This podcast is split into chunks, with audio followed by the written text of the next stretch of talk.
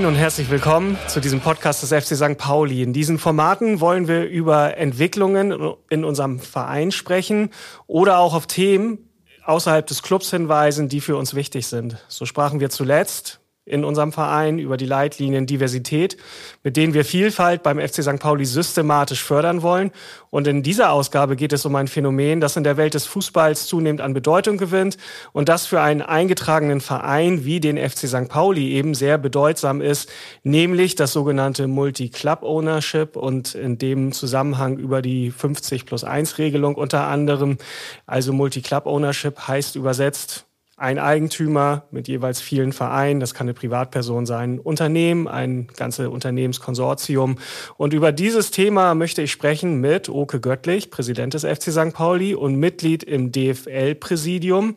Herzlich willkommen, Oke. Moin, Patrick. Hallo. Genau, mein Name ist Patrick Gensing. Ich leite derzeit die Medienabteilung des Vereins und damit geht's auch los. Oke, Multi-Club Ownership. Was hat es denn damit auf sich?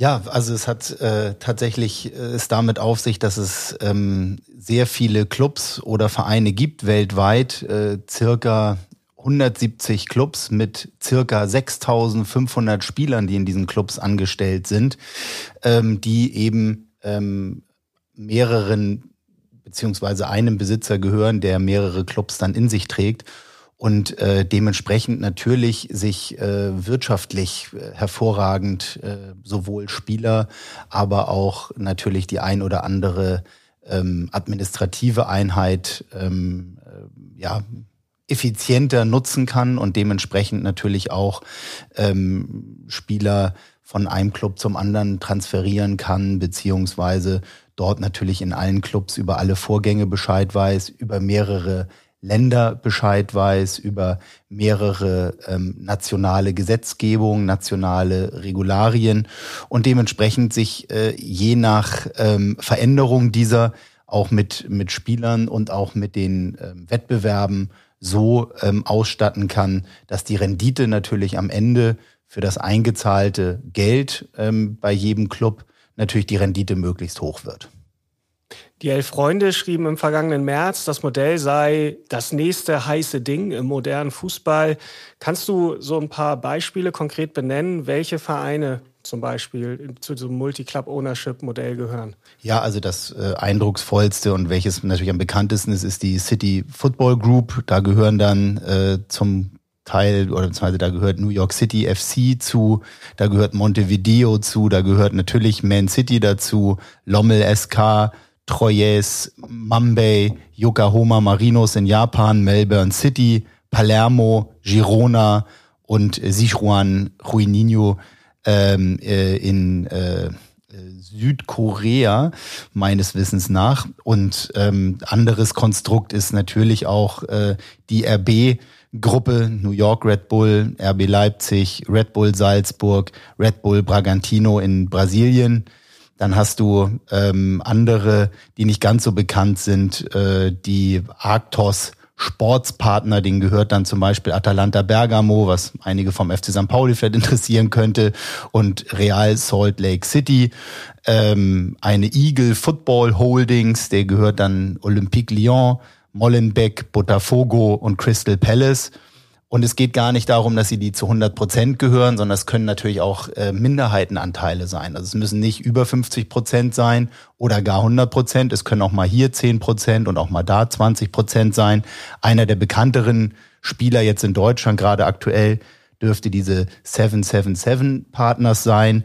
Dort wird sich gerade drum bemüht, ähm, die Anteile von ähm, Lars Windhorst äh, zu übernehmen für Hertha BSC.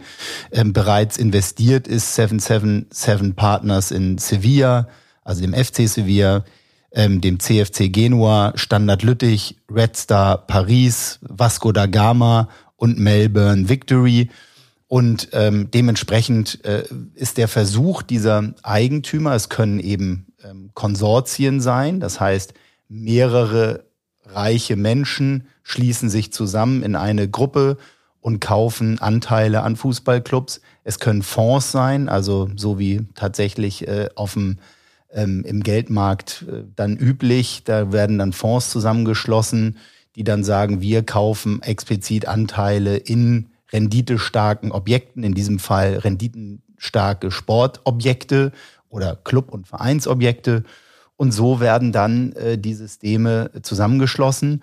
Und wenn man weiß, welchen Aufwand man als einzelner Club betreibt, um eine Scouting-Abteilung, eine datengestützte Scouting-Abteilung, die Digitalisierung, aber auch die natürlich globalen ähm, Zusammenhänge des Beratungsgeschäfts, der Spielertransfers miteinander in dem Sinne zu konsolidieren, wie diese Multi-Club-Owner es dann können, ist natürlich ein Riesenwettbewerbsvorteil zum Beispiel mit ihren Ausuferungen, dass äh, viele dieser Clubs extrem viele Spieler unter Vertrag haben, viel mehr als die Kadergrößen, normale Kadergrößen eigentlich hergeben können. Die liegen immer so um, sagen wir mal, 25 bis 30 Spieler in der Regel. Häufig findest du bei diesen Multi-Club geownten Vereinen und, und Clubs, ähm, Vereine sind es ja leider nicht mehr, deshalb Clubs, ähm, findest du bis zu 50, 60 Spieler unter Vertrag, die dann natürlich reihenweise verliehen werden. Nach links, nach rechts, nach oben und unten. Und das Problem dabei ist, und das fällt natürlich vielen auf, ähm, du kannst natürlich ein ähm, sogenannter Parent Club sein, also sozusagen der Mutterclub, oder du bist ein sogenannter Feeder Club, der äh, englisch übersetzt dann eben, du bist dann, du wirst dann gefüttert von deiner äh, von deinem Mutterclub sozusagen. Und das ist natürlich auch dann schon eine klasse oder krasse Einteilung ähm, äh, von oben und unten elitären Clubs, die natürlich eher die großen Clubmarken sind. Also in dem Fall jetzt Man City, die dann ähm, Spieler äh, gern mal ähm, an Vereine wie ähm, ja, äh, New York verleihen, also New York FC oder eben auch nach Lommel oder ähm, äh, nach Melbourne City ähm, dann den einen oder anderen auch mal vergeben und selbst nach Girona. Was ich mich dabei aber frage, was ich jetzt nachvollziehen kann, ist Scouting zum Beispiel Riesenvorteile oder dass du Spieler hin und her schieben kannst. Du musst das gleichzeitig ja aber auch organisiert und koordiniert werden. Also wenn ich, ist kein Betriebsgeheimnis vielleicht, wenn wir sagen, dass selbst beim FC St. Pauli ein überschaubar großer Club gibt es manchmal Probleme kommunikativer Art, dass wir innerhalb der Bereiche uns austauschen. Wie wird das organisiert, wenn du also ein Multi-Club-Ownership-Modell hast? Also gibt es dann Organisationen, die noch von oben drauf gesetzt werden und das machen oder wie funktioniert das? Nee, du setzt es eben im Kern so um. Es gibt dementsprechend, ich sage jetzt mal, ein Konzern, wenn man so will. Ja, und dieser Konzern ist eben dann derjenige, der der Geldgeber ist. Nehmen wir jetzt mal das Beispiel. Ähm, ja, City Football Group und darunter hast du dann eben die verschiedenen Säulen. Das sind dann die verschiedenen Clubs, in denen eingekauft äh, oder die, in die man sich eingekauft hat. Du kannst aber dementsprechend viele Dienstleistungen zentralisieren. Also ich nenne sie jetzt mal Buchhaltungsdienstleistungen, selbst wenn es natürlich national unterschiedliche Gesetzgebungen gibt, aber trotzdem kannst du natürlich Anwälte, Steueranwälte, ähm, Finanzfachmenschen äh, natürlich in einer sogenannten Holdingstruktur. Also auch Abschreibungsmodelle zum und dann Beispiel. Dann gibt es natürlich auch Abschreibungsmodelle, die natürlich perfektioniert werden, die natürlich in dem globalen Geldsystem und Geldtransfer natürlich eine Rolle spielen können. Und natürlich aber auch, und das äh, ist natürlich auch zum Beispiel der Brexit da ein spannendes Beispiel, es ist eben nicht mehr möglich, dass ähm, so viele Spieler ähm, nach dem Brexit in England in England tätig äh, sein können, so dass natürlich diese ähm, Multi-Club-Owner-Gruppen und diese Holding-Strukturen die Spieler für ihren vielleicht wichtigsten Club, der vielleicht in der wichtigsten Liga der Welt, nämlich der Premier League, ähm, ähm, beheimatet ist, den einen oder anderen Spieler erstmal nach links oder rechts verleihen, dort gucken, wie er sich sozusagen macht und wenn er ähm, natürlich hervorragend äh, auffällig ist und hervorragend spielt, sie ihn wieder zurückholen können. Du hast ja eben skizziert, dass es so eine Hierarchie auch gibt, eben oder Prioritäten, was die Bedeutung der Clubs, der, der Verein, ähm, doch der Clubs, nicht der Vereine, so ist es korrekt, also was der Clubs angeht. Ähm, was passiert denn jetzt, wenn die dann doch mal aufeinanderstoßen? Zum Beispiel kommt das vor und an welchen, was, was für Probleme können sich dadurch dann ergeben? Naja, klar, du hast natürlich, und das ist ja das große Thema, sowohl bei 50 plus 1 als auch bei diesen Themen der Multiple Club Ownership, ähm, inwieweit wird der Wettbewerb davon ähm, äh, ja, unterminiert, unterwandert? Am Ende mit der grundsätzlichen Fragestellung, wollen wir ein amerikanisches Sportmodell? Das ist sozusagen das, ich sage jetzt mal, sehr investitionsgetriebene kommerzielle Sportsystem. Da gehören die Clubs ohne Auf- und Abstieg einzelnen Eigentümern oder eben Eigentümergruppen. Oder wollen wir das europäische System, wo es eher, sage ich mal, etwas äh, sozialgesellschaftlicher äh, vorangetrieben worden ist. Es gibt Auf- und Abstieg, das heißt, deine Rendite ist auch viel schwieriger zu planen, weil du kannst nicht einfach nur die Rechnung aufmachen, ah ja, in der Regel gibt es eine Milliarde TV-Geld, davon kommt dann so und so viel bei jedem Club an. Und dementsprechend rechne ich mal hoch, wie viel ich jetzt in den Club investiere, als mal ganz einfache Faust- und Faustformel, die man so berechnen kann, sondern ähm, es geht tatsächlich ähm, darum, am Ende festzustellen, welchen Wettbewerbsnachteil haben Clubs und Vereine vor allen Dingen, die sich diesem System eben nicht äh, äh, mitmachen oder bei diesem System nicht mitmachen. Und wenn eben zum Beispiel diese Vereine, die ähm, das nicht tun, gegen welche spielen, die eben so einem System oder in so einem System fällig sind, dann ist es erstmal per se ein Nachteil. Wenn man sich zum Beispiel die äh, David Blitzer anguckt, der ist bei Augsburg investiert, da hat Augsburg gerade ähm, vor einigen Monaten für 20 Millionen amerikanische Nationalspieler geholt, Rekordtransfer für Augsburg. Und jetzt wird natürlich schon wieder geguckt, inwieweit der vielleicht in Richtung Crystal Palace äh, wieder gehen kann, der zu Blitzer führt. Führt es dann also dazu, wenn St. Pauli gegen Augsburg im DFB-Pokal spielt, ist das eigentlich schon eine Wettbewerbsverzerrung? Kann man lange drüber diskutieren. Ich würde immer noch sagen, eher nein. Aber wenn, und da wird es dann besonders schwierig, zwei Teams gegeneinander spielen, die demselben Konsortium oder noch viel schwieriger, die einzelnen Inhabern von einzelnen Konsortien gehören. Weil es kann ja sein, dass zum Beispiel der Investor Patrick Gensing sowohl in die Blitzer Group investiert hätte, als aber auch in die City Group, als aber auch in etwas anderes, nur zu anderen und kleineren Anteilen. Dann spielt gegebenenfalls der Patrick Gensing investierte Club ähm, äh, wo er 5% Anteile hält, gegen den Patrick Gensing Club, wo er äh, 25% Anteile hält. Und dort wird es dann natürlich extrem schwierig und hakelig, inwieweit da vielleicht dann nicht automatisch der, wo man selbst dann am meisten von einer finanziellen Rendite profitiert, dann nicht auch vielleicht ähm, übervorteilt wird, auch schon in der im internen Ranking, sowohl in der Holding als aber auch in dem äh, in der Art und Weise, wie das Management dort vielleicht zu der einen oder anderen Entscheidung getrieben wird. Also Augen auf, wo ihr eure Millionen investiert. Äh, das muss, man aufpassen. Aber gut, ähm, die Probleme müssen wir jetzt nicht äh, weiter diskutieren. Aber ich habe leider keine Anteile oder zum Glück keine Anteile an Fußballvereinen. Das hier der Transparenz halber. Aber du hast ja eben schon ähm, auch über Deutschland gesprochen.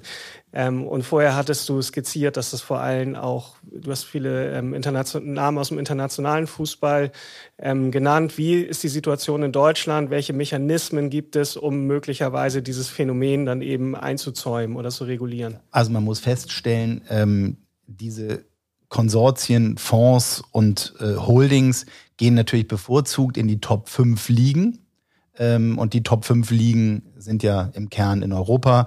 Das heißt Premier League, ähm, äh, Bundesliga, La Liga, ähm, äh, Serie A und ähm, Ligue 1 in Frankreich. Und du siehst natürlich, dass bis auf in Deutschland diese Strukturen schon längst überhand genommen haben. Du siehst es auch dann in kleineren Ligen, das sind sozusagen diese Upcoming-Ligen, wie so Belgien, Holland, äh, Dänemark, wo es auch sehr viele ähm, Strukturen bereits gibt, die sehr eigentümerorientiert sind. Natürlich, weil sie auch ähm, eine ganz andere, und da kommen wir wieder zu einem noch viel größeren Fass, weil die Wettbewerbe ja so konstruiert sind, dass immer die großen Ligen und die großen Vereine eigentlich einen einfacheren Zugang, historisch bedingt, weil sie die Traditionsclubs in irgendeiner Weise sind, bekommen, die sie auch wieder richtigerweise durch Leistung natürlich untermauern müssen, aber sie haben so viel Geld in den vergangenen Jahren erstmal verdient dass sie auch einen wirtschaftlichen gewissen Vorteil haben. Aber Fakt ist, in diesen Top 5 Ligen möchten alle unbedingt investieren, weil es natürlich ein Investmentvehikel ist, wo die Einnahmen zumindest ähm, nachvollziehbar sind und bisher noch nicht so viel Geld investiert wurde. Das heißt, man kann mit relativ wenig Geld eine recht hohe Rendite erzielen. Wenn man zum Beispiel sieht, dass Chelsea, ähm, ich glaube, für zweieinhalb Milliarden äh, jetzt verkauft worden ist. Ähm, äh, von Abramovic an eine amerikanische ähm, ähm, Gruppe, dann sieht man, ähm, selbst wenn er da mehrere hundert Millionen reingesteckt hat, dass es natürlich am Ende trotzdem ein äh, anständiger Deal für ihn gewesen ist, ähm, ähm, zumindest finanziell und monetär betrachtet. Und die Frage ist nur, wie kannst du es europäisch, wo es eigentlich sich schon durch, durchsetzt hat, durch natürlich nicht so greifbare Regeln in der UEFA, aber in Deutschland zum Beispiel etwas enger schnallen. Und das Gute ist, wie gesagt, warum es in Deutschland bisher noch nicht ganz so häufig genutzt worden ist, dieses Modell, hat natürlich zwei Mechanismen, die dem zugrunde liegen. Das eine ist die 50 plus 1 Regel, zu der wir später vielleicht nochmal kurz kommen und natürlich, ähm, dass es ähm, auch in der Satzung der DFL einen Punkt gibt, in der tatsächlich festgeschrieben ist, dass man ähm, weder unmittelbar noch mittelbar mit einer Beteiligung von 10 Prozent oder mehr der Stimmrechte ähm, an mehr als einer Kapitalgesellschaft der Lizenzligen beteiligt sein darf. Also das würde in dem Fall bedeuten erster und zweiter Liga. Und man darf auf keinen Fall ähm, an mehr als drei Kapitalgesellschaften der Lizenzligen beteiligt sein. Und die Beschränkung ähm, gilt allerdings nicht für Beteiligungen, die vor dem 4. März 2015 erworben wurden. Da gibt's dann diese Lex, äh, in dem Sinne VW, die natürlich äh, beim FC Bayern investiert sind, aber natürlich bei Wolfsburg, äh, da gehört ihnen sozusagen als Tochtergesellschaft der gesamte ähm, Club und natürlich auch in Ingolstadt äh, zu einer äh, hohen prozentualen ähm, ähm, Anteilen. Und das ist eben der Grund, warum es diese Einschränkung gibt, die natürlich schon wieder so ein bisschen Luft macht in Richtung drei, aber sie ist deutlich restriktiver und reglementierter als ähm, in der UEFA beispielsweise. In der UEFA geht es nur um Einfluss. Da geht es nicht um ähm, Eigentum in dem Sinne oder Anteile, sondern da geht es um Einflussnahme.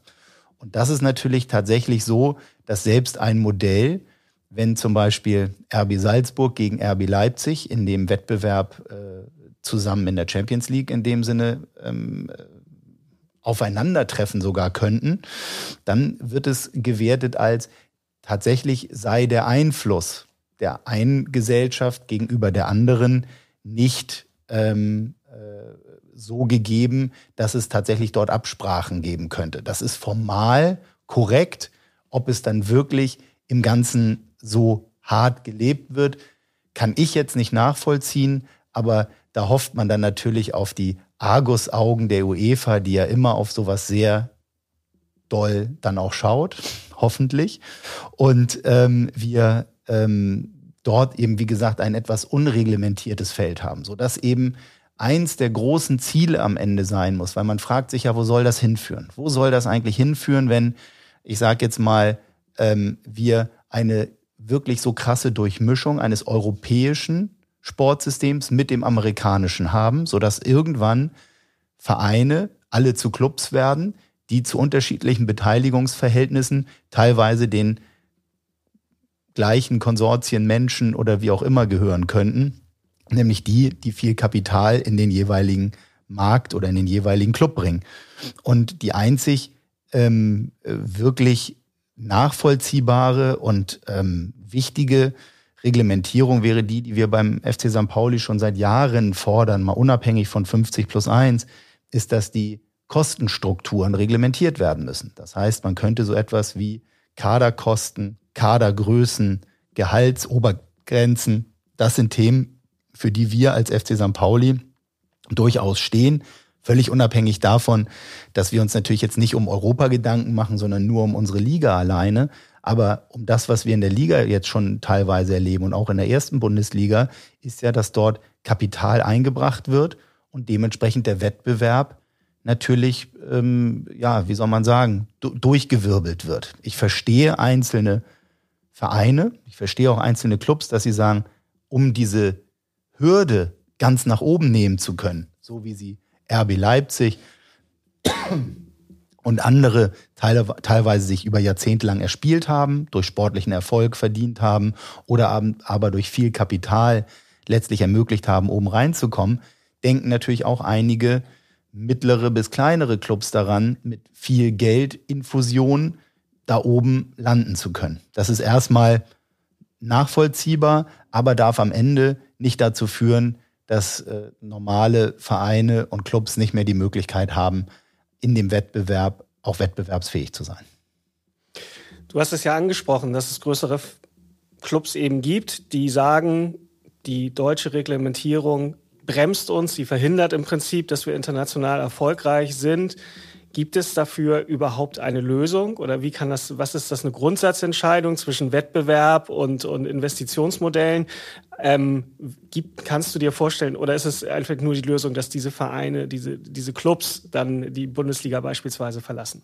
Naja, also es ist alles denkbar und im Fußball, das lernt man relativ schnell, ist nichts völlig undenkbar. Fakt ist, der Markt ist zu unreguliert. Ja, und wenn wir sowieso über Themen wie Nachhaltigkeit und wenn wir sowieso über Themen wie ähm, muss es eigentlich immer ein unbegrenztes Wachstum geben und wird es immer ein unbegrenztes Wachstum geben, dann muss man sich ja ernsthaft die Frage stellen, brauchen wir nicht ein bisschen mehr, in Anführungsstrichen, soziale Marktwirtschaft als kompletten, ähm, in dem Sinne, ähm, Finanzkapitalismus im Sportsystem?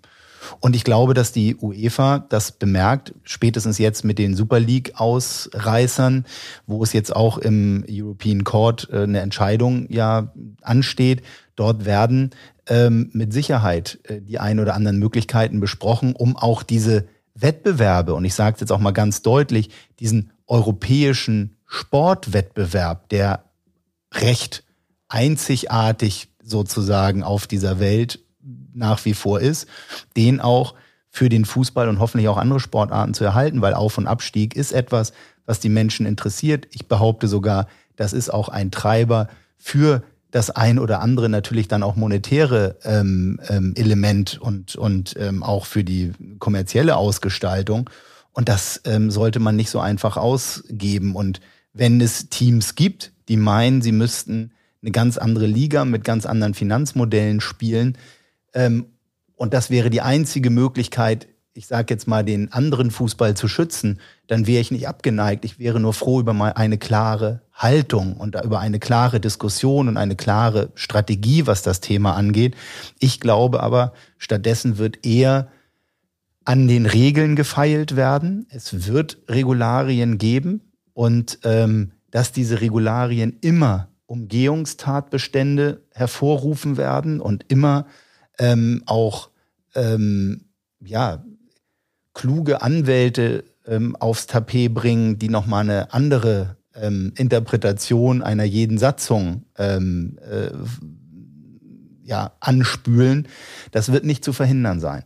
Und trotzdem halte ich es für die Glaubwürdigkeit und das, und das zuallererst, für das auch der FC St. Pauli steht, für einen Wettbewerb, den es Spaß macht zu schauen, weil es nicht völlig vorhersehbar ist, wer vorher gewinnen wird, halte ich für elementar wichtig. Dafür kämpfe ich und wir als FC St. Pauli in der DFL. Und ähm, das ist ein ganz elementarer Punkt, warum wir in Bezug auf Multiclub Ownership wirklich ähm, restriktiv sein müssen. Aber du hast da ja auch jetzt 50 plus 1 ist schon ein paar Mal gefallen, der Begriff. Steht ja auch unter Druck. Gibt es auch ähm, Bestrebungen, Kannst du da erläutern, wie da der Stand ist und was es da eigentlich für, für Konflikte und Probleme gibt? Naja, also die 50 plus 1 Regel ist ja äh, einzigartig, auch in Europa. Ich weiß, dass andere Staaten, zum Beispiel England, sich auch mit dem Thema ähm, im Zuge der Super League ähm, Beschäftigung einiger Clubs äh, damit auseinandersetzen, inwieweit eben gewisse Regularien auch in Bezug auf Investoren im Fußball und auch Investoren in Clubs gemacht werden. Da geht es natürlich darum, wie willst du eigentlich kontrollieren, wer in den Club investiert, mit welchen Hintergründen, tatsächlich vielleicht auch mit welchem Geld. Und auf der anderen Seite ist die 50 plus 1 Regel natürlich das zweite große Thema neben der drei Club-Regelung und der Ausnahme, die es da in der DFL-Satzung gibt, ähm, der Grund, warum in Deutschland eben äh, deutlich weniger Multi-Club-Ownership-Modelle bisher gefahren werden, weil natürlich investieren diese Investoren und Fonds gerne da rein, wo sie dann auch das Sagen haben. Stichwort, sie wollen gerne Dienstleistungen zentralisieren und dementsprechend natürlich in dem Club auch Vorgaben machen, wie denn nun zu arbeiten wäre. Und äh, die 50 plus 1 Regel verhindert eben, dass ähm, die Einflussmöglichkeiten, das ist sehr wichtig, und die zu erhalten. Also 50 plus 1 gehört dem Mutterverein und gehört sozusagen den Mitgliedern. Das ist das entscheidende Kriterium und es ist ein entscheidendes Kriterium, um Partizipation und Mitbestimmung nach wie vor auch der Mitglieder zu ermöglichen. Und der Stand, der ähm, momentan ja in der seit 2018, seitdem der FC St. Pauli den Antrag auf eine rechtssicherere ähm, ähm, Verankerung und Prüfung der 50 plus 1 Regelung in die Mitgliederversammlung der DFL eingegeben hat, ähm, sind wir jetzt innerhalb von fünf Jahren, so lange ist das jetzt auch schon her und dauerte natürlich viel zu lange, immerhin so weit, dass Bundeskartellamt und DFL in äh, so finalisierenden Gesprächen sind, dass es wirklich absehbar ist, dass wir zu einer Lösung kommen können, auch mit den Ausnahmeclubs.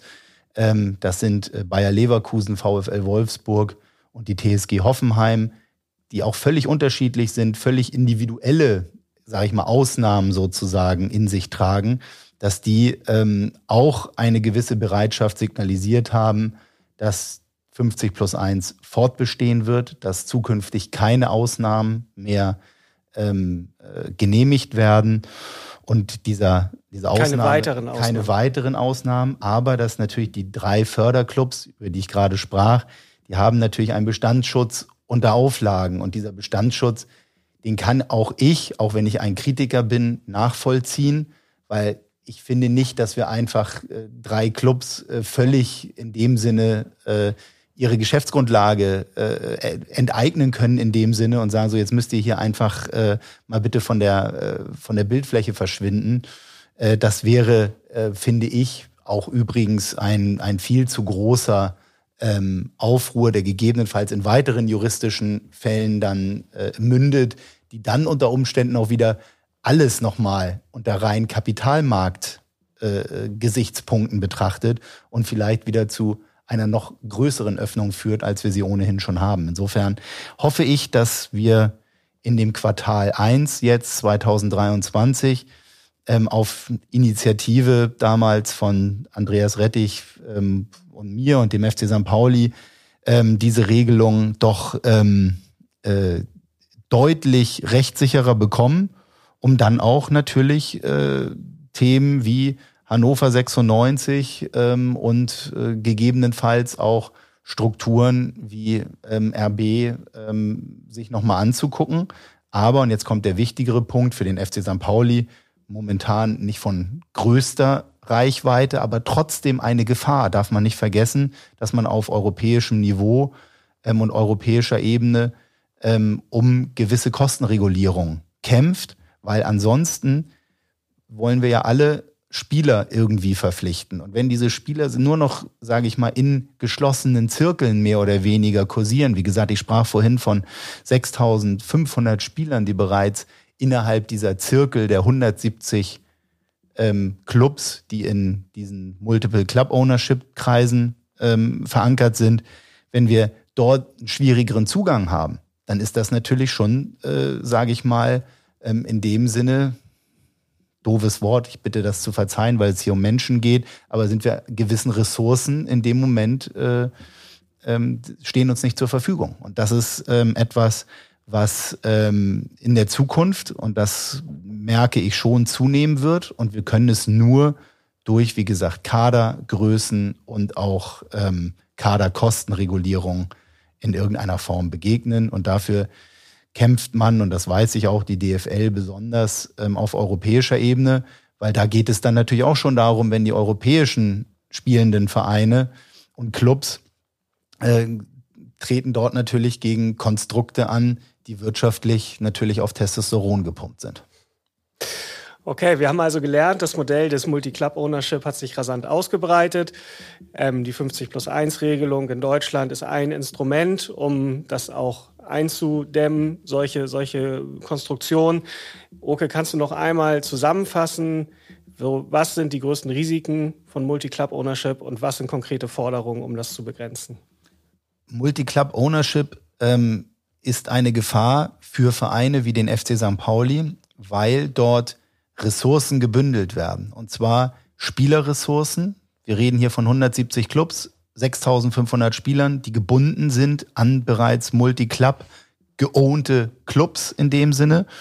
Und ähm, natürlich auch administrativen ähm, Themen wie Finanzierungsthemen, wie äh, Digitalisierungsthemen, die natürlich gebündelt ähm, und konsolidiert dann auch, sage ich mal, kostensparend für diese Clubs, die einem solchen Konsortium ähm, unterworfen sind, äh, dienlich sind. Es ist Zugang zu Geld und Zugang zu Geld für Infrastruktur, Ausbau von Nachwuchsleistungszentren äh, und so weiter gegeben.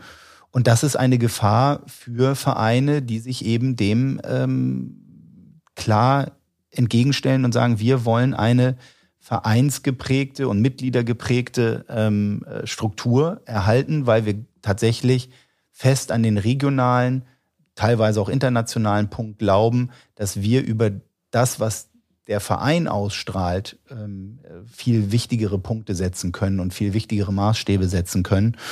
Und ähm, dementsprechend muss man ähm, sagen, wir kriegen Spieler teilweise ähm, nicht mehr in dem Bereich und wir sind eben in dem Sinne, ähm, ist der Wettbewerb nicht mehr vernünftig aufgestellt und er wird eben so ein bisschen ähm, äh, durch den Wolf gezogen, durch Multi-Club-Ownership und dementsprechend auch genauso gefährlich, wenn nicht sogar gefährlicher, als eine Aufweichung der 50 plus 1 Regel darstellt. Ist es denn vorstellbar, dass man sich nicht Multi-Club-Ownership-mäßig zusammen ähm, findet, sondern dass vielleicht Vereine, die das auch ablehnen, dass die sich zusammenschließen, um sich gegenseitig zu helfen, zu unterstützen international? Ja, es ist natürlich ein super naheliegender Gedanke und äh, auch ein Gedanke, den man immer mal wieder mit dem einen oder anderen Verein auch international mal austauscht. Wenn du allerdings in verschiedenen Ländern dann wiederum tätig bist und dann überlegst, man spielt mal gegeneinander, vielleicht auch organisiert gegeneinander, dann macht man nichts anderes als das, was die äh, Super League äh, äh, ähm, versucht ähm, auszugestalten. Und ähm, selbst wenn es auf einem mittleren und bodenständigeren und klaren Werten unterworfenen System funktionieren würde, muss man sich eben die Frage stellen, ähm, wie, wie soll das organisierbar sein und würden tatsächlich, und das Risiko darf man ja auch nicht unterschätzen, würden tatsächlich einzelne Vereine sich, sage ich mal, aus der UEFA dementsprechend abmelden und dementsprechend natürlich auch auf Geldflüsse, die mehr oder weniger garantiert sind durch die Teilnahme an Wettbewerben, dann ähm, äh, darauf verzichten wollen und auf das Risiko setzend, dass eine Form, ich sage jetzt mal, der Non-Super League, ähm, dass, dass man dort dann, äh, sage ich mal, ähnlich ähm, gut wirtschaftlich ausgestattet ist wie in dem anderen Bereich. Okay, also die Themen 50 plus 1, Multi-Club Ownership werden uns sicherlich weiter beschäftigen. Ähm, danke Oke für diese Einblicke. Danke euch für das Interesse an diesem Podcast und an diesen Themen. Ja, und wie immer gilt, äh, voran FC St. Pauli. Bis bald.